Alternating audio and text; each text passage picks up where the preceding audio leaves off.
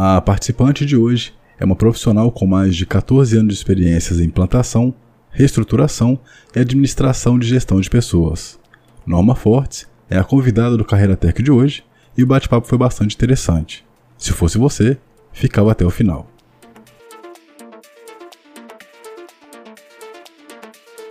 Sejam bem-vindos a mais um episódio aí do Carreira Tech. O podcast é feito para te ajudar a conhecer melhor as carreiras, né?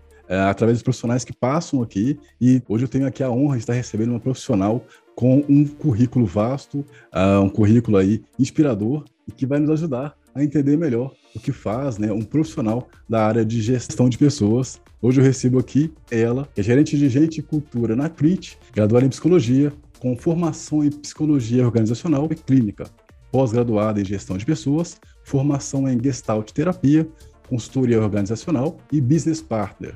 MBA em gestão de cooperativas de crédito e MBA em educação executiva. Eu recebo ela aqui, recebam com uma salva de palmas, Norma Fortes.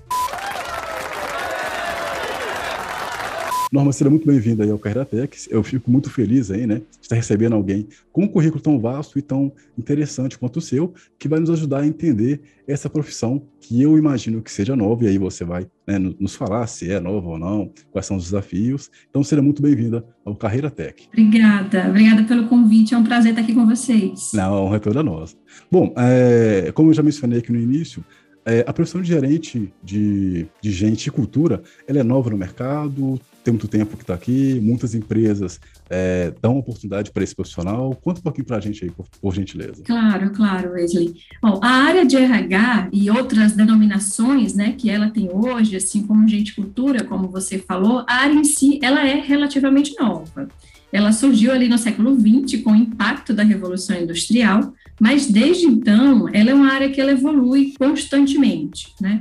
Novos conceitos, novas atuações surgiram com o passar dos anos e as empresas elas começaram a se preocupar mais com os processos de gente em si, né? Que vai além de uma questão operacional. Então, eles estão mais envolvidos agora, mais preocupados com a questão da cultura organizacional e com a experiência em si né, do colaborador. É, agora, é, o que faz realmente um gestor de RH ampliar o seu escopo, o seu posicionamento, é justamente essa ampliação que houve já no mercado, né? É, o entendimento de que as empresas são feitas de pessoas e que delas dependem o sucesso, fez com que a área de gente, então, se tornasse cada vez mais estratégicas e, de fato, um parceiro no negócio como tem que ser. Né? Boa, perfeito. É, quais são as habilidades técnicas necessárias para a pessoa que está assistindo a gente ou ouvindo, né? É, lembrando que a gente está nas principais plataformas de podcast. Então, quais são as habilidades necessárias para essa pessoa se tornar um profissional, né? É, um gerente de gente e cultura? Bom, falando primeiro, então, da posição de liderança, né? Que a gente, já que a gente falou de um gerente de gente e cultura, eu acredito que a primeira habilidade é o gosto por desenvolver pessoas, atuar com pessoas e principalmente servir pessoas. Acho que é o primeiro é, ponto quando a gente fala de um cargo de gerente, né? Agora, e para a área em si, né, de gestão de pessoas, de RH, de cultura, enfim, é necessário ter o conhecimento técnico, claro, né, ter um fundamento teórico e prático no que se faz. É necessário estudar e estar muito conectado com o mundo, né, enquanto cenários, enquanto tendências de mercado. E é necessário também, aí é, é, o, é o óbvio, assim, é conhecer sobre sistemas de gestão de pessoas, recrutamento de seleção, carreira, desempenho, enfim, sobre sistemas que envolvem essa área de gestão de pessoas. E entender, principalmente, né, a, sua, a, a atuação desses subsistemas relacionando totalmente ao negócio da empresa. Então, na minha visão, essas seriam as principais habilidades. E quais seriam as habilidades comportamentais? É, são tantas, né? Mas eu acho que entre as habilidades comportamentais eu destacaria a proatividade, a gente tem que estar sempre um passo à frente, a flexibilidade de entender momentos, entender pessoas, resiliência, em a gente conseguir se adaptar em momentos tão adversos, né? Uma visão estratégica, muito do que eu falei ali, a gente precisa juntar a nossa teoria e entender o que é o RH, mas principalmente com a visão estratégica e com o negócio da empresa para fazer sentido. Precisa ter boa comunicação, né? Ter, ter, se relacionar bastante ali com a comunicação E fazer conexões. Quando eu falo de relacionamento, acho que é muito, muito isso, né? Fazer conexões com as áreas, fazer conexões com as pessoas. Eu estava vendo seu currículo, que você tem formação, inclusive você trabalhou, né, como psicóloga. É, você acha que para a pessoa que tá, quer trabalhar com pessoas, é, é necessário é, ter formação em psicologia? Você acha que as pessoas que não, não têm esse estudo, elas também conseguiriam desempenhar é, da mesma forma que alguém que estudou isso? Como é que você enxerga isso? É, hoje o mercado é muito amplo, né, para atuação enquanto formação e experiência profissional. Há um tempo atrás era muito comum para se atuar com RH, para se atuar com gestão de pessoas, ter a formação em psicologia. É claro que, na minha opinião, isso ajuda e muito, né? É, de um lado, a gente tem conceitos que são aplicado, aplicados propriamente dito ali pelo psicólogo organizacional, né? Existe uma formação específica para isso, como, como a minha, mas não necessariamente, né, não é uma obrigatoriedade. É, hoje a gente vê profissionais como engenheiros, uhum. até, né, atuando na área de, de, recursos humanos. Acho que contanto que é, tenha o estudo, né, tenha a, a, o acompanhamento ali das tendências, gostar de realmente estar nessa área, não há uma regra para o tipo de atuação, o tipo de, de, de formação para essa atuação. Geralmente no, Quase no final do primeiro bloco das perguntas, eu pergunto sobre o maior desafio da carreira do profissional. Só que eu vou editar um pouquinho aqui e eu queria saber, no seu caso, trabalhar na pandemia foi o maior desafio da sua carreira ou, é, se não, se você poderia contar para a gente qual foi o maior desafio da sua carreira? Ah, com certeza um dos maiores, Wesley, assim, fazer uma gestão de maneira remota, né, com certeza é um grande desafio, uhum. mas a adaptação ela foi necessária né, para garantir mesmo a continuidade da nossa operação na Print. É, e as atribuições da área de gente, né, da minha área, é zelar pela saúde e pela segurança dos nossos funcionários. Então, que hoje eles estão seguros e confortáveis trabalhando remotamente.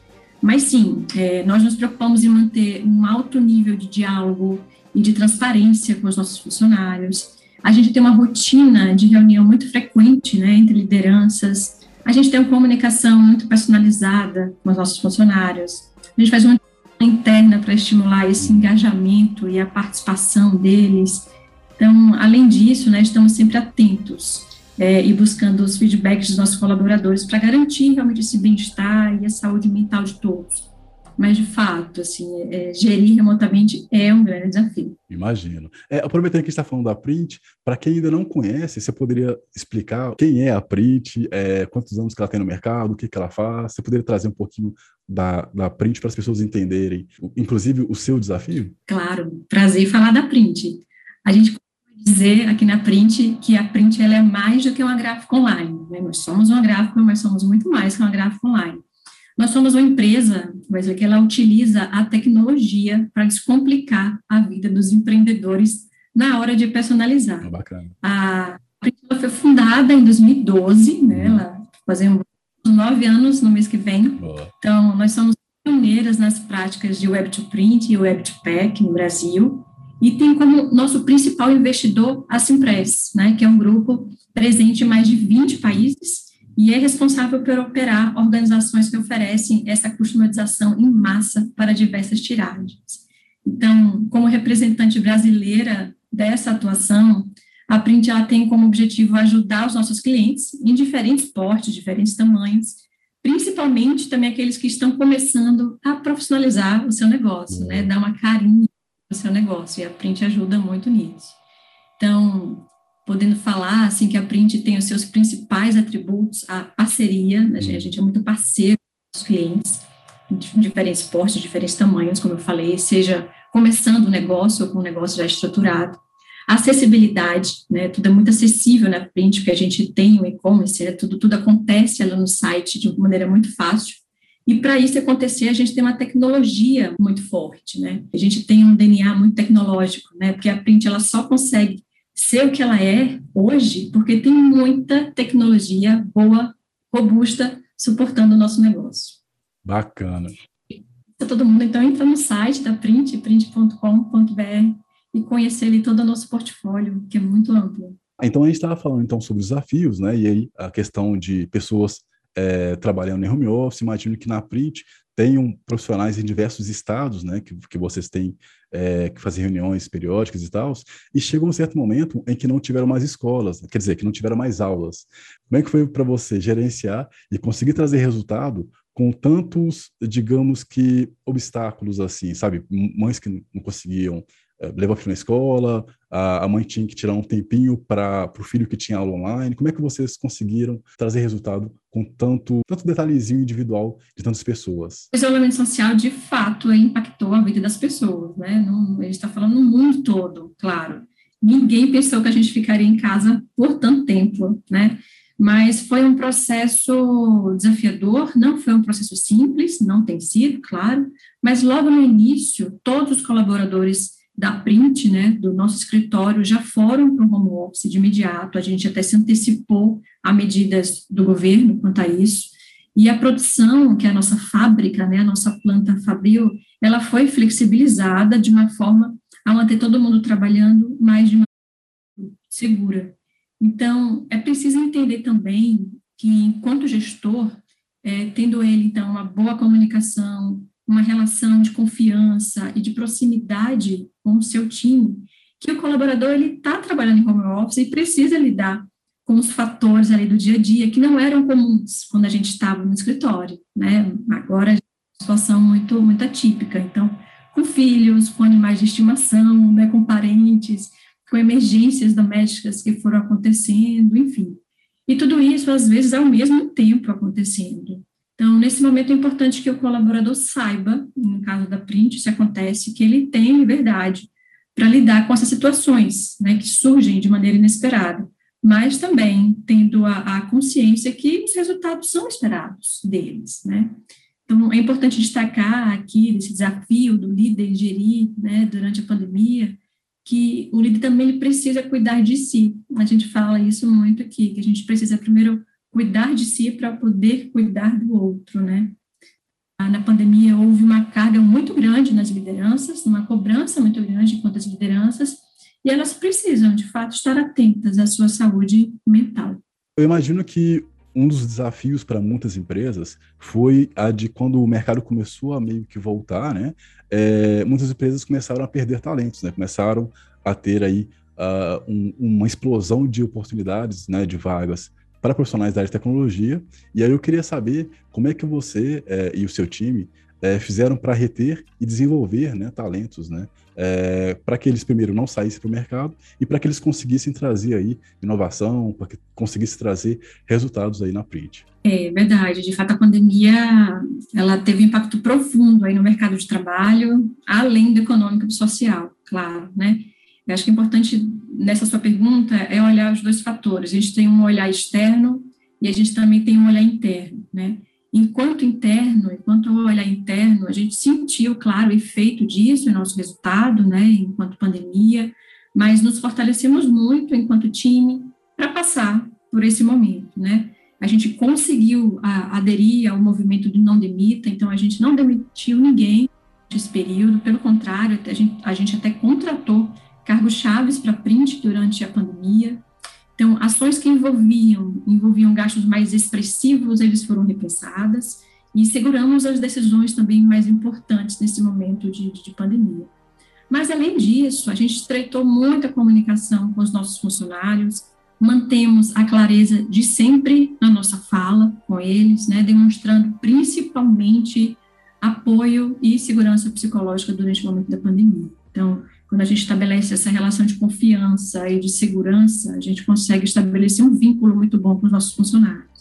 Agora, externamente, a gente também teve o cuidado de praticar a empatia com os nossos clientes. Né? A gente entendeu o desafio ali de muitos deles nesse período.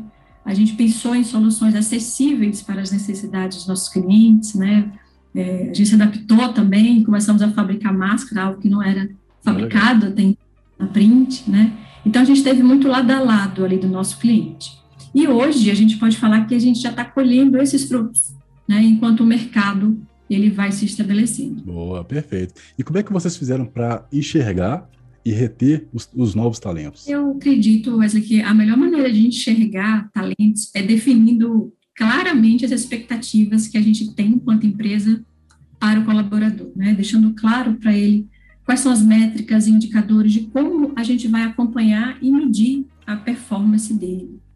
Já quando falamos de retenção mínima, é, o colaborador ele já espera da empresa uma remuneração e, e benefícios que sejam equiparáveis ao mercado de trabalho, né?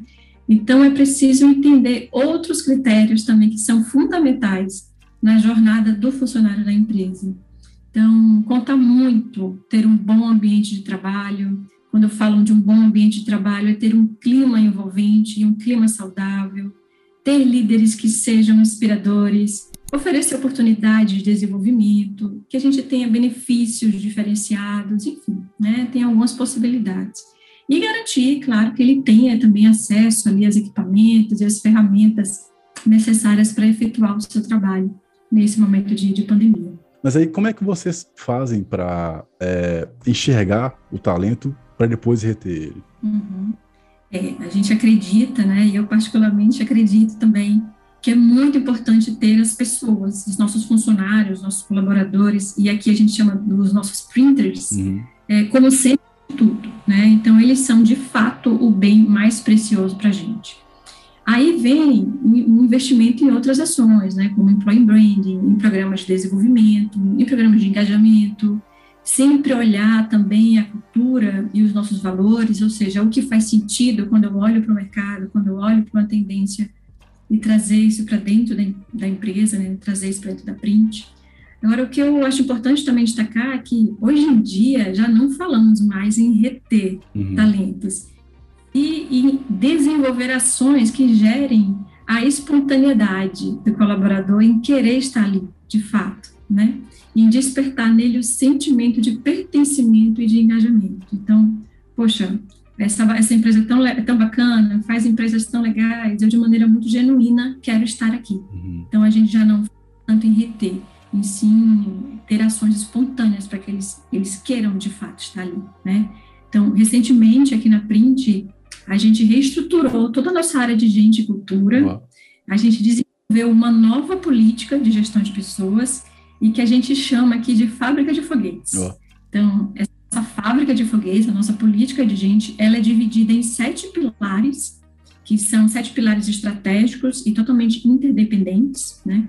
E aí possuímos para isso um visual muito bacana, feito pela nossa área de marketing, de comunicação, sempre com foco e tema de cometas, galáxias, porque a gente adora essa linguagem de foguetes, uhum. né? Então, essa construção da política faz muito sentido para a gente, é uma forma também da gente dar oportunidades para os nossos funcionários, porque a gente tem políticas claras de desenvolvimento de carreira, de performance, a gente deixa claro o que se é esperado né, dos nossos colaboradores. Uhum. Ah, perfeito. Como é que está sendo para você lidar com trabalhar em casa, é, conseguir separar né, a norma é, pessoal e da, da, norma profissional e ainda assim conseguir gerar resultado? Como é que está sendo para você essa experiência? É um desafio, assim, como para mim, assim como para tantas outras mulheres né, profissionais. Uhum. Bem, eu sou casada, né, então eu tenho um marido, tenho uma casa, eu tenho filhos pets para cuidar, e a gente vai tentando se adaptar. Né? Então, tem um marido que é muito parceiro e também trabalha de casa, então a gente vai se adaptando. Tem dias que dão super certo, né? E outros não. Essa é a vida real. Importante a gente reconhecer os nossos limites, né? saber até onde a gente pode ir, cuidar da nossa saúde mental, do nosso estado físico, enfim. Eu, eu sempre gostei de trabalhar de, de casa para entregar atividade. Ah, Exigia mais cautela e análise, né? Mas é claro, como uma pessoa que eu sou de pessoas, eu sinto muita falta do contato, né? O que eu sempre tento aproximar, né? É diminuir essa distância com essas ações de engajamento, tanto com o meu time ou com os meus pares de trabalho. Oh, bacana, bacana. Você estava falando na, na, questão de saúde mental, você utiliza alguma técnica, alguma técnica para para lidar né, melhor com o estresse, é, seja meditação, você usa alguma técnica relacionada a isso? É importante falar disso, né? Hoje a gente tem alguns recursos de saúde mental para nos ajudar nesse período. Então, eu, como psicóloga, sou muito suspeita a falar que a terapia né, é uma grande ferramenta de autoconhecimento e nos ajuda muito a lidar com, com nossas questões, né, com nossos processos internos.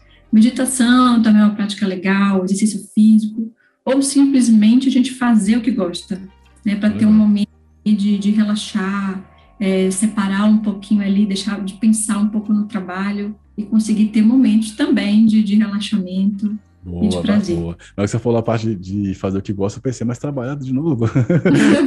Também, né? Aí, é, depois, ah, não, é. é Cozinhar, né? Tomar um vinho, é. fazer algo assim. É isso é. que eu é. fiquei, fiquei pensando. É, o que que te inspira, Norma? Nossa, eu acho que o que me inspira é desenvolver e atuar com pessoas. Eu acho que essa é a minha grande inspiração, né? Não à toa sou psicóloga, mas eu sempre gostei muito de estar com pessoas, de ajudar pessoas e desenvolver pessoas. Eu acho que eu aprendo com elas e com as situações que envolvem as pessoas todos os dias. Oh, bacana. Você tem algum livro, algum filme, alguma obra que você, que você é, poderia compartilhar com a gente, que sabe que te faz brilhar o olho, ou que te faz sentir bem, sabe? Uhum. Ah, é, adoro ler, né? Adoro filmes, mas eu gosto muito dos livros da Brené Brown, muita gente conhece, né? Como A Coragem de Ser Imperfeito, A Coragem para Liderar, são livros que eu adoro. É, atualmente eu estou lendo dois livros, então eu sempre tento ler em paralelo um livro técnico e um não técnico, Caraca. justamente para achar.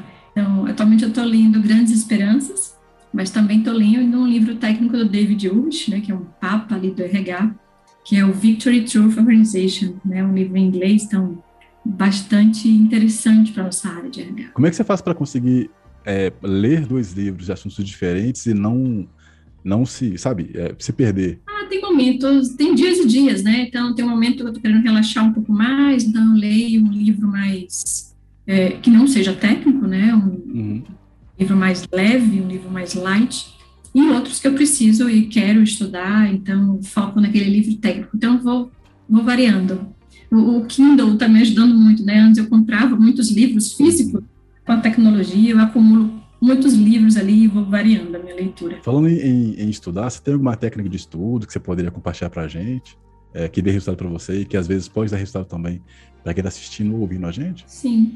É, eu não diria técnica exatamente, assim, mas eu gosto muito de escrever os meus principais ensinos. Oh, né? Então, tudo que eu leio ali, eu sempre tenho uma, um local que eu anoto, que eu escrevo para aquilo não se perder, listar do que eu estou lendo, o que, que, eu posso aplicar na prática. Então, sempre tem um caderninho, eu um espaço que eu anoto isso e compartilhar ideias em grupos, né, com outros profissionais. Hoje em dia com a internet ah, é muito bom, né, em vários grupos que a gente tem hoje em mídias, em redes sociais, e isso é muito bom para o nosso conhecimento, para o nosso aprendizado. Entendi, interessante. Você tem alguma dica para quem assistiu até aqui e que ainda está interessado em se tornar gestor de pessoas? Você tem alguma dica para essa pessoa? É, para atuar nessa área de, de RH, né? É uma área que está em constante crescimento, então receber novos profissionais, a gente precisa, né, disso, mas a minha dica é esteja preparado, né, estude, eu acho que o fundamento técnico, ele é muito importante,